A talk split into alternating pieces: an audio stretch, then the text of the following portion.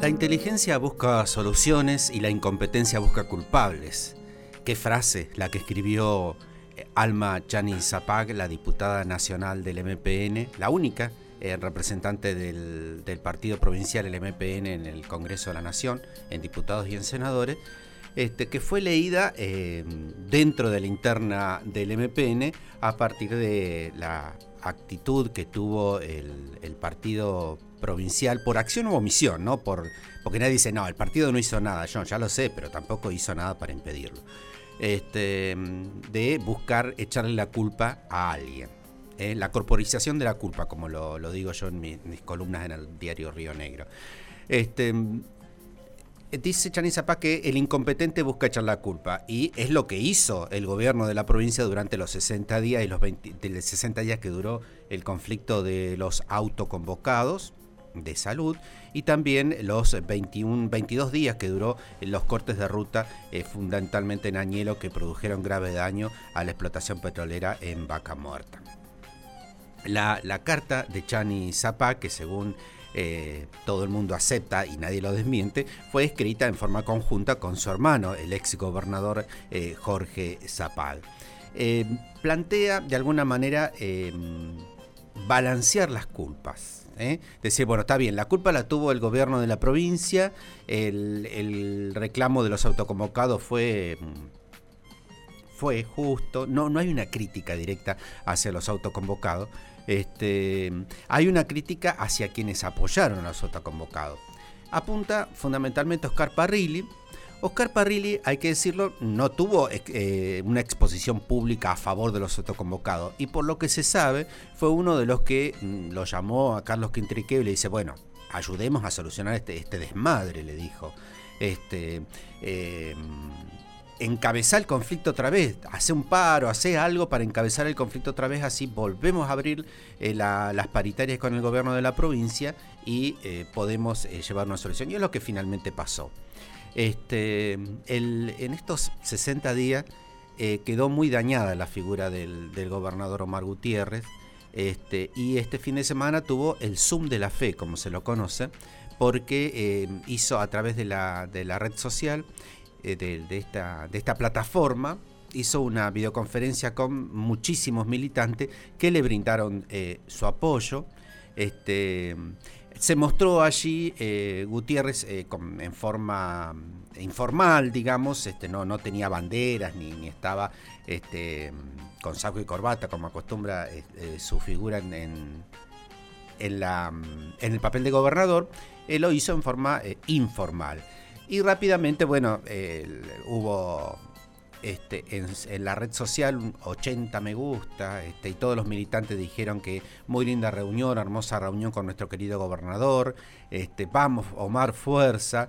Este, y después de esta reunión eh, los intendentes firmaron una carta de apoyo, no estaban los, como decíamos previamente, no estuvieron los intendentes que no son del MPN, como eh, José Río Seco, eh, Javier Willipam de Mariano Moreno y Figueroa de Barrancas. Este, bueno, tampoco estuvo Gustavo Suárez de Plaza Winkle, pero dice que en realidad fue por un problema de que de que justo cuando fue a firmar le andaron a la lapicera o no lo encontraron, bueno, algo así, no importa. Este, el, ¿Por qué todo esto? Porque el gobernador necesitaba un, baño de popularidad porque em, se viene la interna del MPN. En la interna del MPN, en, el ecosistema del MPN, el, el pez más gordo o el que tiene más hambre se come al más chiquitito. ¿Eh? No es un problema de que mente superior domina mente inferior, como dice Darwin.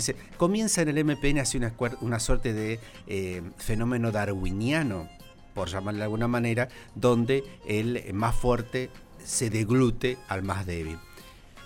El secretario general del sindicato petrolero, Guillermo Pereira, ya lo vivió esto cuando aprovechó debilidad de Jorge Zapac en el 2013 y le ganó eh, con una amplitud de votos impresionante. Y después quiso repetir lo mismo, pero no, eh, eh, quedó afuera del Senado.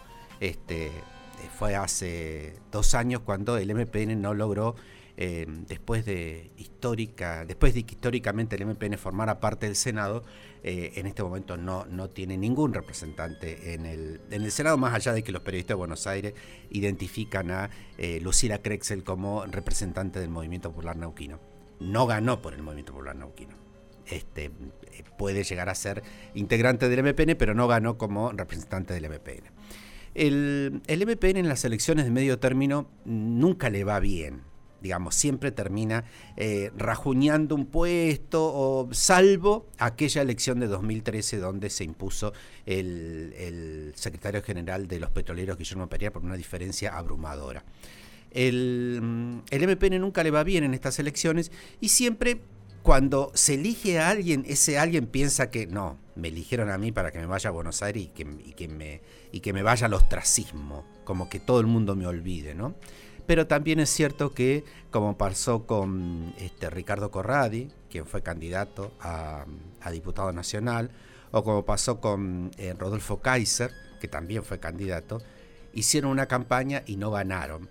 Este, y, es el, en el MPN es un partido de exitista. El que gana lo festejan y el que pierde nada. Este, y siempre se recuerda cuando terminan las elecciones que se hace todo un lugar donde van a festejar. En ese lugar donde iban a festejar estaban las sillas, había comida, todo, pero no fue nadie. Este, así es el MPN, así es este, como ha logrado surfear todo tipo de eh, crisis políticas, económicas. Este, pero yo me quedo con una frase que dijo un ex eh, ministro de la gestión de em, del MPN, de mm, no fue del, gobernador de Felipe Zapague, era otro gobernador.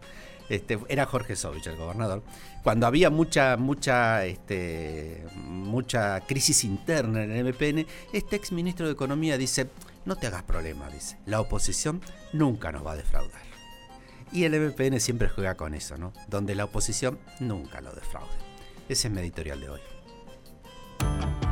con Voz a Diario. Ahora las noticias se escuchan